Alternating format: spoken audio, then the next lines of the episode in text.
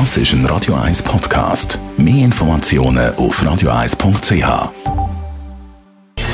Gesundheit und Wissenschaft auf Radio 1. Unterstützt vom Kopfwehzentrum Irlande Zürich. www.kopfwww.ch Valentinstag heute, da machen sich ja die einen oder anderen ein Geschenk. Sich etwas schenken ist für die einen ein Zeichen von der Liebe.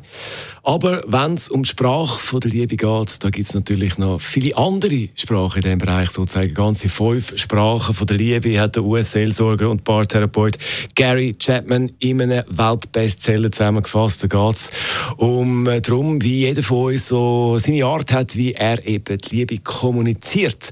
Lob und Anerkennung ist äh, die erste Sprache von der Liebe, also der liebevolle Umgang miteinander, wenn es nach dem Buch geht. Die zweite, Zweisamkeit. Also zusammen etwas unternehmen. Und da langt eben nicht, dass man einfach zusammen wohnt. Das gilt nicht. Man muss auch noch zusammen etwas unternehmen. Dann Geschenk machen, von dem haben wir es ja gerade vorne gehabt, äh, ist in dem Buch die dritte Sprache der Liebe. Hilfsbereitschaft, also sich gegenseitig helfen in verschiedenen Situationen. Die vierte und Zärtlichkeit, Intimität, Sex, die fünfte Sprache von der Liebe. Der Knackpunkt bei vielen Beziehungen ist, dass eben die Partnerin oder der Partner nicht die gleiche Sprache von der Liebe redet wie man selber.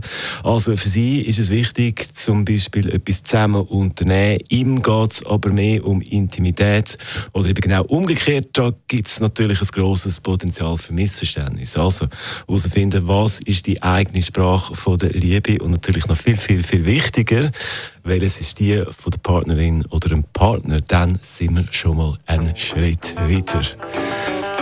Dienstag, Vormittag, 14 das ist ein Radio 1 Podcast. Mehr Informationen auf radio1.ch.